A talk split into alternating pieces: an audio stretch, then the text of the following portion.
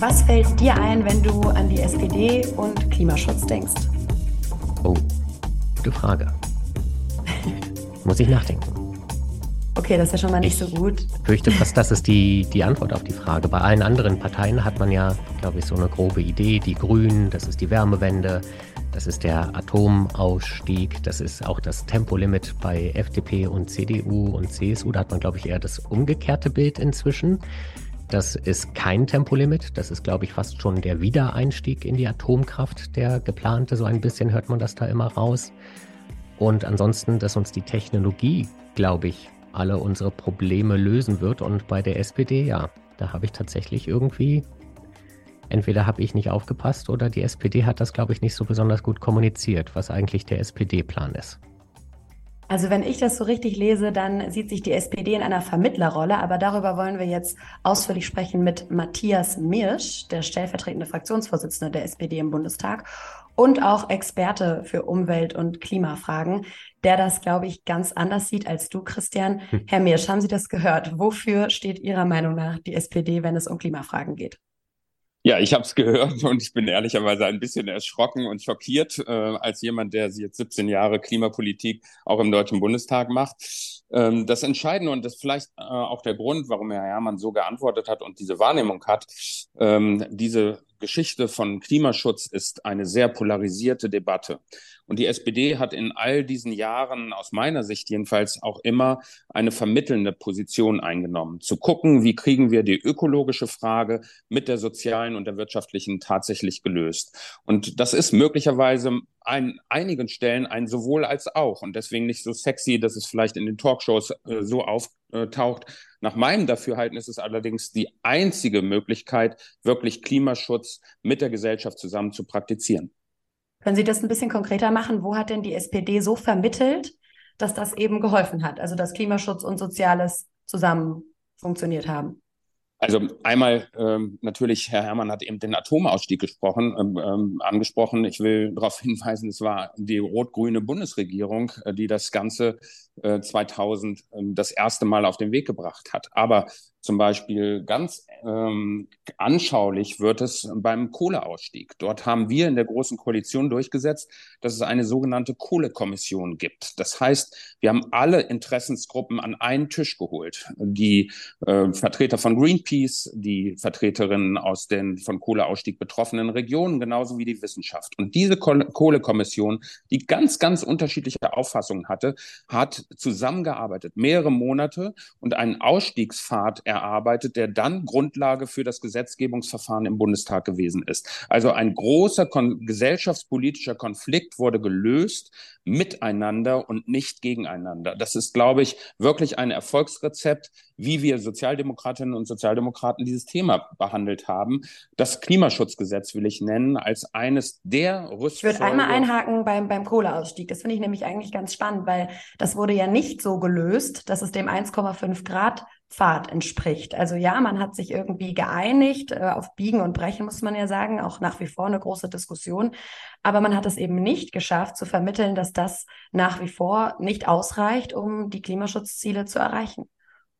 Man kann das Kohleausstiegsgesetz nicht daran messen, 1,5 Grad ja oder nein. Das 1,5 Grad Ziel ähm, löst sich, wenn ganz, ganz viele Faktoren zusammenkommen. Und deswegen haben wir neben dem Kohleausstieg auch das Klimaschutzgesetz äh, beschlossen, denn der Energiebereich ist ein Sektor, der Verkehrssektor, der Gebäudesektor sind andere Sektoren. Und dieses Klimaschutzgesetz ist das Werkzeug für dieses Ziel von Paris, zwei Grad, möglichst 1,5 Grad ähm, Reduzierung beziehungsweise Begrenzung der Erderwärmung. Der Kohleausstieg ist ein Element im Bereich der Energiefrage. Und hier ist für mich jedenfalls ein Pfad vorgezeichnet worden, der gesellschaftliche Konflikte erstmal befriedet hat, der aber auch erstmal auf dem Papier steht. Denn wir haben 2038 das letzte Kraftwerk in der Abschaltung, möglichst 20 2035, möglichst 2030. Das ist der eine Pfad, aber der zentrale und das ist das, worum es häufig in der Politik eigentlich gehen muss, nicht um diese Jahreszahlen, sondern was machen wir heute und was machen wir morgen? Und wir sehen, dass immer wenn es konkret wird, dann wird es schwierig für den Klimaschutz. Und deswegen glaube ich, müssen eben diese Elemente 1,5 Grad mit dem Wegen, wie kommen wir tatsächlich dahin, dass wir es begrenzen, immer zusammengedacht werden. Und das fehlt mir in der politischen Diskussion häufig. Ist denn sozialer Frieden wichtiger als Klimaschutz Ihrer Meinung nach? Weil wenn ich jetzt zum Beispiel an das Tempolimit zum Beispiel denke, Sie haben jetzt den Verkehrssektor genannt. Ich habe den Eindruck, es geht da gar nicht voran.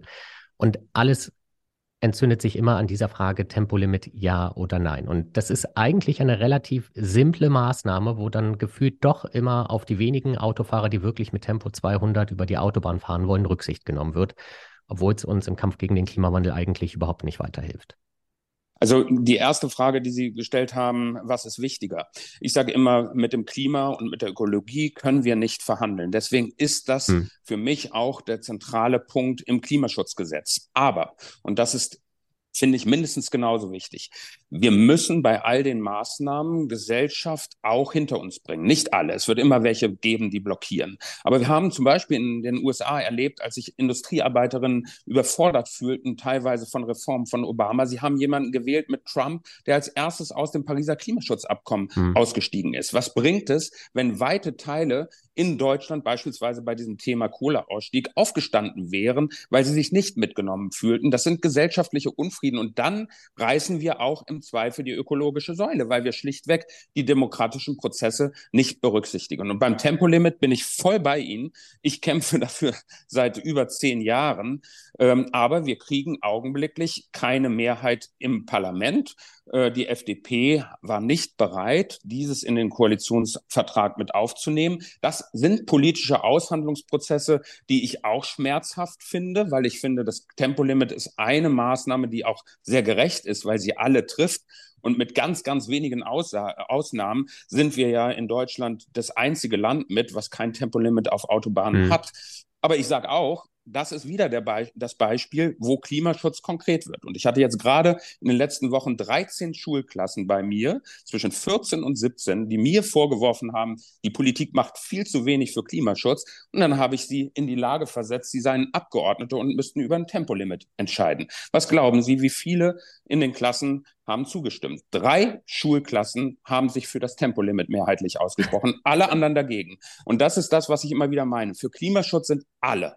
Aber wenn es konkret wird, dann guckt man, was bedeutet das für mich? Und das ist die große gesellschaftspolitische Aufgabe, dort so viel wie möglich mitzunehmen und nicht mit der Brechstange die Dinge äh, zu versuchen durchzusetzen. Aber dürfen die doch gar kein Auto fahren?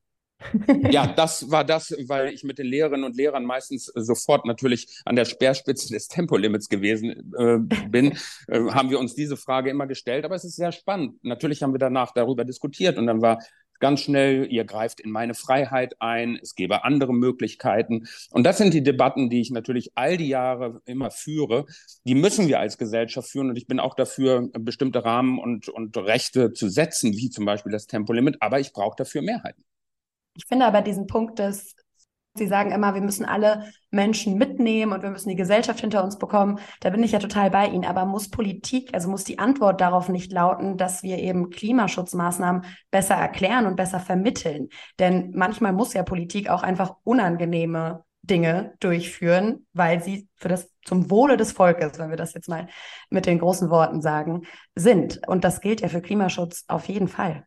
Absolut. Ähm, und Sie können sicher sein, dass ich auch mehrere Diskussionen dieser Art äh, in den letzten 17 Jahren geführt habe. Ich bin bei dem Kohleausstieg von 20.000 Leuten ausgepfiffen worden bei einer Greenpeace-Demonstration äh, in Berlin ähm, denen es nicht schnell genug gegangen ist. Und ich bin von 4000 Leuten in der Lausitz äh, ausgepfiffen worden, weil es ihnen zu schnell ging.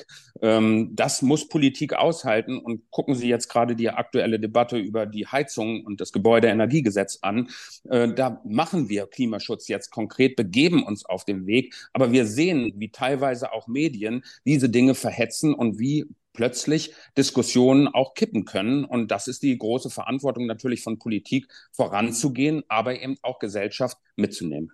Und jetzt sagt sogar die SPD in Niedersachsen, wo Sie ja auch herkommen, dass es äh, eine Verschiebung des GEG, also des Gebäudeenergiegesetzes, braucht. Das heißt der Wärmewende. Wie kann das denn sein?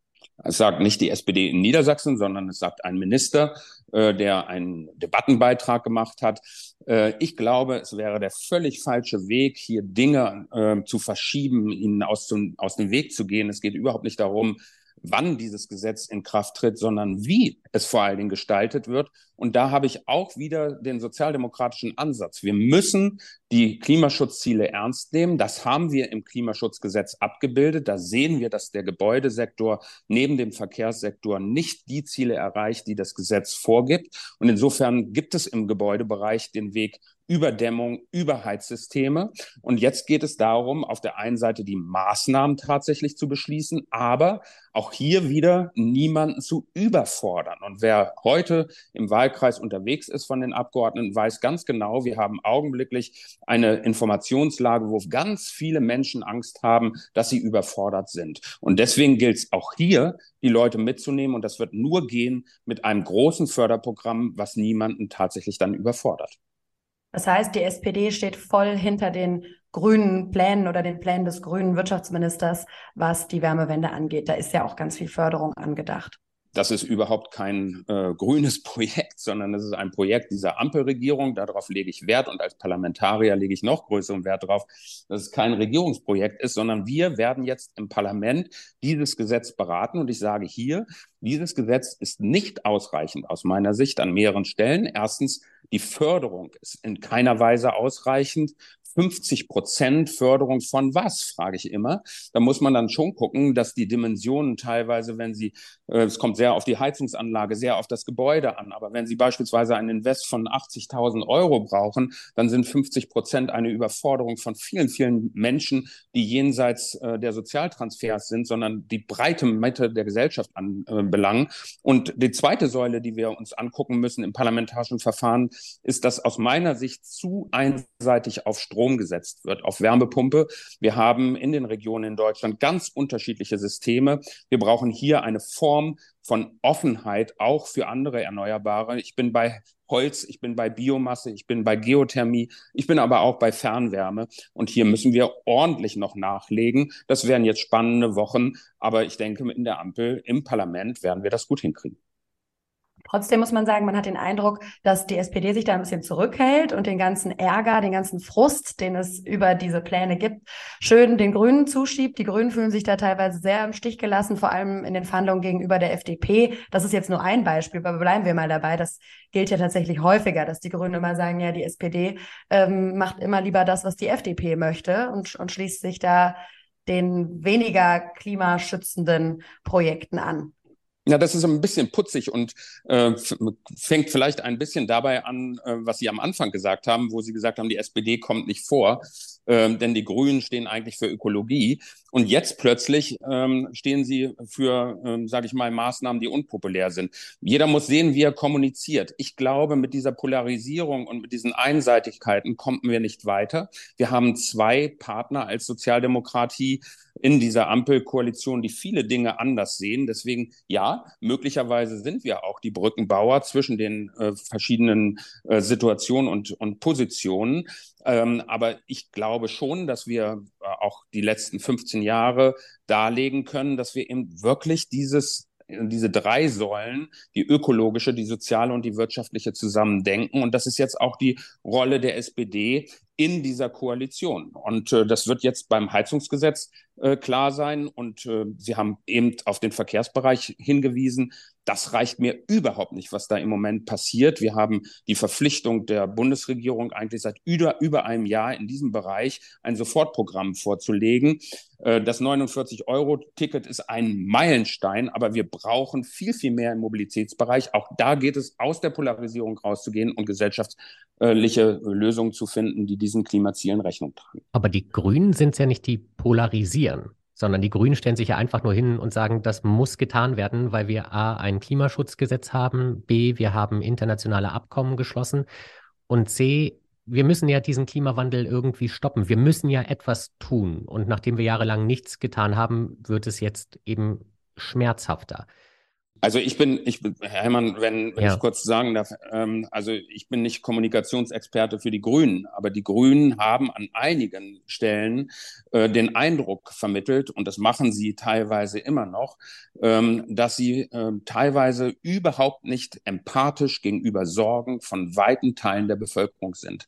Ähm, das habe ich auch immer wieder erlebt bei den Debatten ähm, um Fridays for Future, Scientists mhm. for Future, wenn gesagt wurde, wir müssen über einen hohen CO2-Preis beispielsweise eine Lenkungswirkung entfalten. Was heißt das denn? Das heißt, dass weite Teile irgendwann sich das Alte nicht mehr leisten können und andere, die viel, viel haben, die privilegiert in ihren Altbau, sanierten Altbauwohnungen im Prenzlauer Berg beispielsweise sind, um ein bisschen mal das Ganze zuzuspitzen, die können sich zurücklehnen. Das funktioniert dann nicht.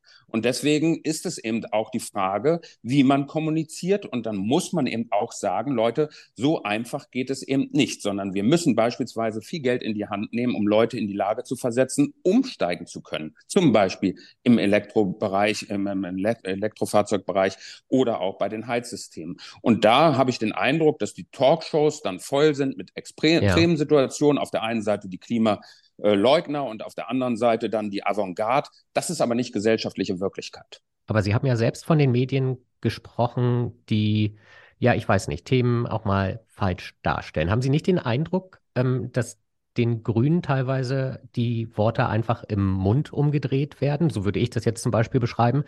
Und bei uns dann der Eindruck entsteht, hm, die SPD, die Kanzlerpartei, die könnte jetzt sich einmal unterstützend an die Seite der Grünen stellen und sagen, nein, nein, nein, nein, nein, so machen wir das gar nicht. Wir machen schon, ähm, wir bauen schon Wärmepumpen überall ein, aber wir machen das natürlich so, dass niemand zurückgelassen wird.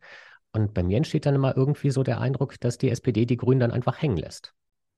Ja, das, äh, den Eindruck kann ich Ihnen äh, nicht nehmen, weil es Ihr Eindruck ist. Ja. Ich kann nur sagen, ich stelle mich auf, auf keine Seite, sondern ich habe einen sozialdemokratischen. Ich habe Sie sind doch gemeinsam mit den Grünen in einer ja, Bundesregierung. Ja, aber ich bin kein Anhängsel, sondern ich habe äh, ausgehend von Willy Brandt äh, eine feste Grundüberzeugung als Sozialdemokrat. Da hm. gab es die Grünen noch gar nicht. Äh, ich lasse mir nicht äh, nehmen, dass wir einen sehr, sehr guten Kompass auch haben, was Ökologie betrifft. Aber wir haben zum Beispiel die Industrie auch immer die wirtschaftliche Komponente immer mitgedacht. Und wenn es dann andere gibt, die beispielsweise in dieser Debatte dann vorwerfen, ihr seid zu altbacken, ihr äh, bleibt bei dem alten Heften, dann sage ich, diesen Diskurs müssen wir führen, weil wenn ihr nur die Avantgarde darstellt und das andere nicht mit bedenkt, dann habt ihr ein Problem. Das ist im Übrigen ein Alleinstellungsmerkmal. Wir haben einen politischen Wettbewerb. Ich bin durch und durch ein Rot-Grüner, würde ich sagen, aber ich bin vor allen Dingen ein Roter. Und mhm. ähm, ich kann auch allein regieren im Zweifel, wenn, wenn ich die Mehrheiten dafür bekomme und würde die ökologische Frage niemals vernachlässigen. Also Sie würden sagen, wenn die SPD allein regieren würde, gäbe es jetzt schon deutlich drastischere Klimaschutzmaßnahmen?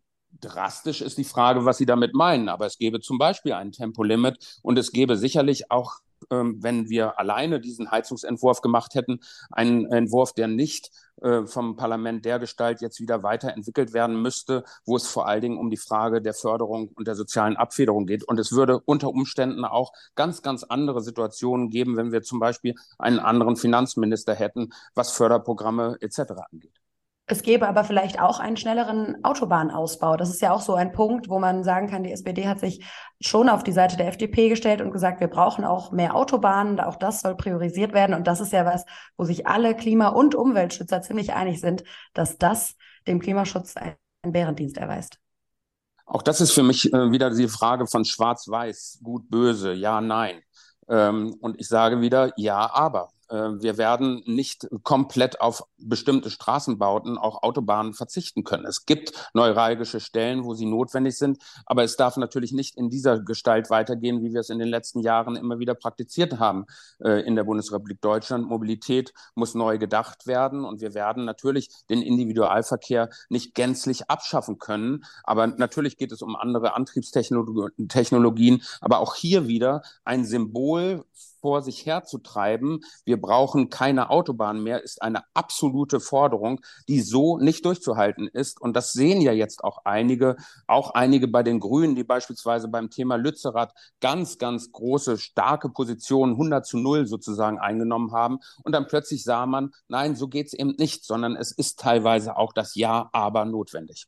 Genau dieses Ja, aber ist aber in der Klimaschutzpolitik doch ein Riesenproblem, weil ich frage mich, Sie haben vorhin gesagt, die SPD soll Brücken bauen. Nur wohin? Zum kleinsten gemeinsamen Nenner zwischen FDP und Grünen, der dann klimapolitisch wirklich schwierig wird und uns wirklich auch nicht zu mehr Klimaschutz bringt? Oder schafft die SPD es, wirklich eine Brücke zu bauen zu mehr Klimaschutz und dass der besser verständlich wird für die Leute? Das ist, finde ich, der Punkt, den ich auch persönlich bei der SPD sehr vermisse und nicht nur ich, wenn man sich mal so anschaut, es gibt, eine Organisation, genauso wie die CDU, die Klimaunion hat, gibt es auch bei der SPD eine Organisation, die nennt sich Klimagerecht. Da sind junge SPD-Abgeordnete drin, die sagen, nicht Abgeordnete, sondern Mitglieder, die sagen, wir sind total enttäuscht von dem sogenannten Klimakanzler, weil man muss ja schon sagen, es klingt so ein bisschen opportunistisch, wenn ich Ihnen jetzt so zuhöre. Man hat äh, im Wahlkampf massiv mit Klimaschutz geworben und jetzt sagt man, hm, wir machen aber doch lieber nur so ein bisschen Vermittlerrolle und nur ein bisschen, nur das, was gerade so verträglich ist.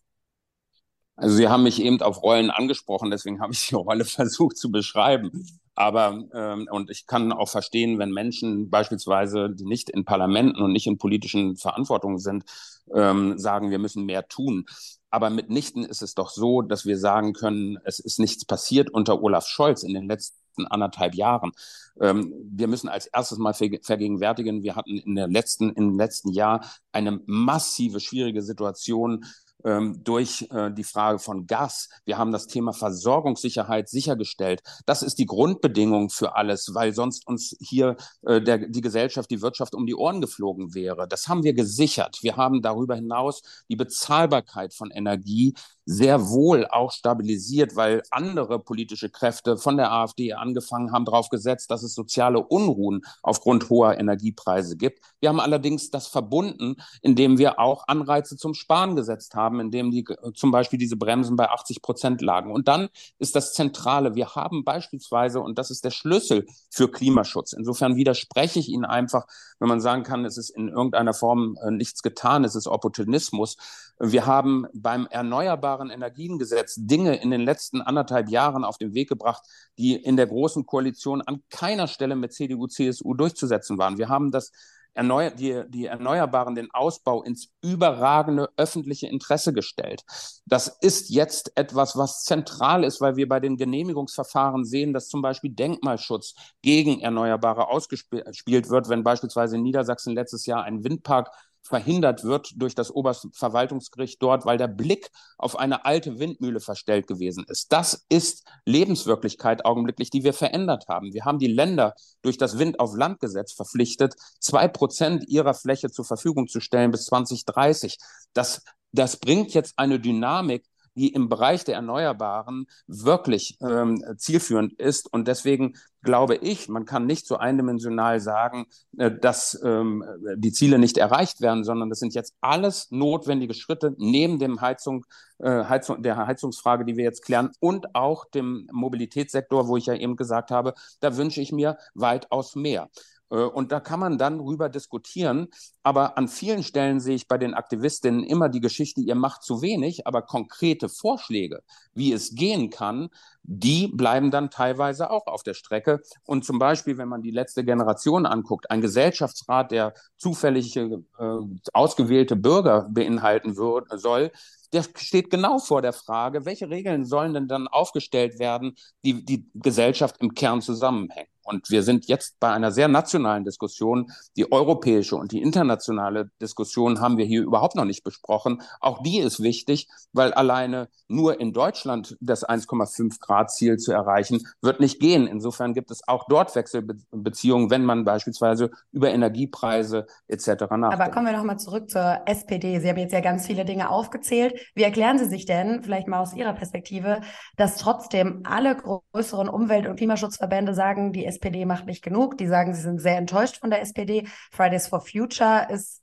entgeistert sozusagen. Die haben schon vor der Wahl gesagt, dass das Wahlprogramm der SPD einfach nicht dem entspricht, was es für ein 1,5 Grad Ziel bräuchte. Wie erklären Sie sich das? Ich glaube, ich habe hier noch eine Studie. 32 Prozent der Deutschen meinen, dass die Grünen die beste Klimapolitik machen. Bei der SPD sind es nur 9 Prozent. Also wie kann das sein? Also wenn Sie dann zum Beispiel fragen würden, wer denkt Klimaschutz und sozialen Zusammenhalt am meisten, bin ich gespannt, wie die Umfragen ausgehen würden. Ja, es gibt Alleinstellungsmerkmale. Das ist bei uns die soziale Gerechtigkeit sicherlich, die der Marken Markenkern ähm, darstellt. Bei den Umweltverbänden und Fridays for Future würde ich gerne immer diskutieren, warum haben sie denn das Bild? Ich kann mich noch sehr, sehr gut daran erinnern. Ich glaube, es war vor drei, vier Jahren, als ich äh, zum Beispiel es als Meilenstein bezeichnet habe, dass wir ein Klimaschutzgesetz als SPD in der Großen Koalition durchgesetzt haben. Da haben die Umweltverbände mich belächelt und haben gesagt, das zählt ja eigentlich alles nicht so richtig. Und wir hatten große Debatten. Jetzt plötzlich, wo das Klimaschutzgesetz novelliert werden soll, ist es sozusagen die Bibel aus Sicht von einigen Verbandsvertretern, die es noch vor drei Jahren mächtig kritisiert haben. Insofern, ja, mag sein, dass einige dann eher bei anderen Parteien sind. Ähm, wenn man die Umfragen anguckt, dann reicht mir das alles noch nicht, wo wir stehen. Aber wir wir stehen nicht so ganz schlecht da, weil ich glaube, dass die Menschen sehr genau sehen, dass am Ende der soziale Zusammenhalt mit dem Klimaschutz zusammengedacht wird. Und da haben vielleicht die einen oder anderen Umweltverbandsvertreter eine andere Auffassung. Äh, Im Übrigen auch da wird es total spannend. Wir haben gerade eine Auseinandersetzung auch mit Vertretern innerhalb der SPD, die äh, den Umwelt, den NABU beispielsweise angehören, die mir und anderen vorwerfen, wir würden zu sehr auf die erneuerbaren Energien setzen. Das sind genau die Debatten, die entstehen müssen, wenn es konkret wird. Und äh, da glaube ich, haben wir am Ende die besten Rezepte in der Hand. Also hat die SPD aber vielleicht auch ein Kommunikationsproblem, was das angeht. Politische Kommunikation ist, glaube ich, immer eine Herausforderung, gerade in Zeiten auch von Polarisierung. Und deswegen gebe ich Ihnen vollkommen recht. Auch ich bin teilweise immer wieder am Schreibtisch und frage, wie können wir das so tatsächlich transportieren und kommunizieren, dass Menschen es verstehen und auch sich mitgenommen fühlen. Das ist eine Riesenherausforderung und da, glaube ich, müssen alle immer wieder weitersuchen. Was würden Sie denn sagen, ist das große Klimaschutzgesetz der SPD, die erneuerbaren Energien haben Sie schon genannt, aber was ist das? Darauf können sich ja, glaube ich, auch alle Parteien tatsächlich einigen. Aber was ist das große Klimaschutzprojekt ähm, der SPD, was Sie in dieser Legislaturperiode durchsetzen wollen, was dann eben für diesen sozialdemokratischen Klimaschutz steht? Also ich will Ihnen äh, ganz kurz widersprechen. Wir sind mitnichten, ähm, glaube ich, einer, alle einer Auffassung im Parlament, wenn es um das Klimaschutzgesetz geht. Äh, wir hatten damals den Vorwurf, dass wir Planwirtschaft einführen. Ähm, und insofern gibt es weite Teile, auch weiter im Parlament, die gegen diese Form äh, der Rechtsetzung sind. Auch das Thema Erneuerbare, der Drops ist überhaupt nicht gelutscht. Erinnern Sie sich an die Debatte von äh, Atomkraft, die wir fast wöchentlich weiter im Parlament haben, von CDU, CSU, aber auch AfD und Teilen der FDP befeuert. Ähm, das hat letztes Mal dazu geführt, als Schwarz-Gelb die Laufzeiten verlängert hat, dass die Erneuerbaren in die Knie gegangen sind, dass die Photovoltaikindustrie nach Asien abgewandert ist. Insofern der Drops, dass Erneuerbare die einzige Lösung sind, ist überhaupt noch nicht gelutscht. Das ist noch eine große ähm, Frage vor uns. Und deswegen will ich das ähm, zentrale Projekt jetzt, was wir unbedingt erreichen müssen, äh, benennen im Zusammenhang mit erneuerbaren Energien. Denn die Planungs- und Genehmigungsverfahren sind weitaus zu lang. Und hier müssen wir viel, viel schneller werden. Ich habe eben von dem Lüneburger Fall der Windmühle, der alten Windmühle gesprochen.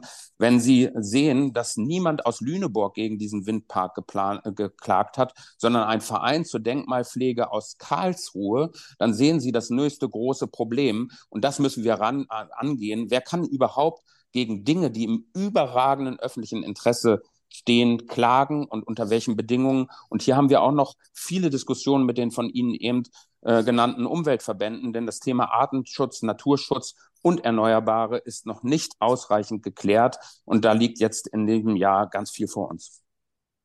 Aber wenn wir jetzt darauf achten, zum Beispiel, um nochmal den, glaube ich, so ein bisschen zum Anfang zurückzukommen, wer bekommt wie viel Förderung, so dass niemand zurückgelassen wird? Wer darf gegen welche Klimaprojekte klagen?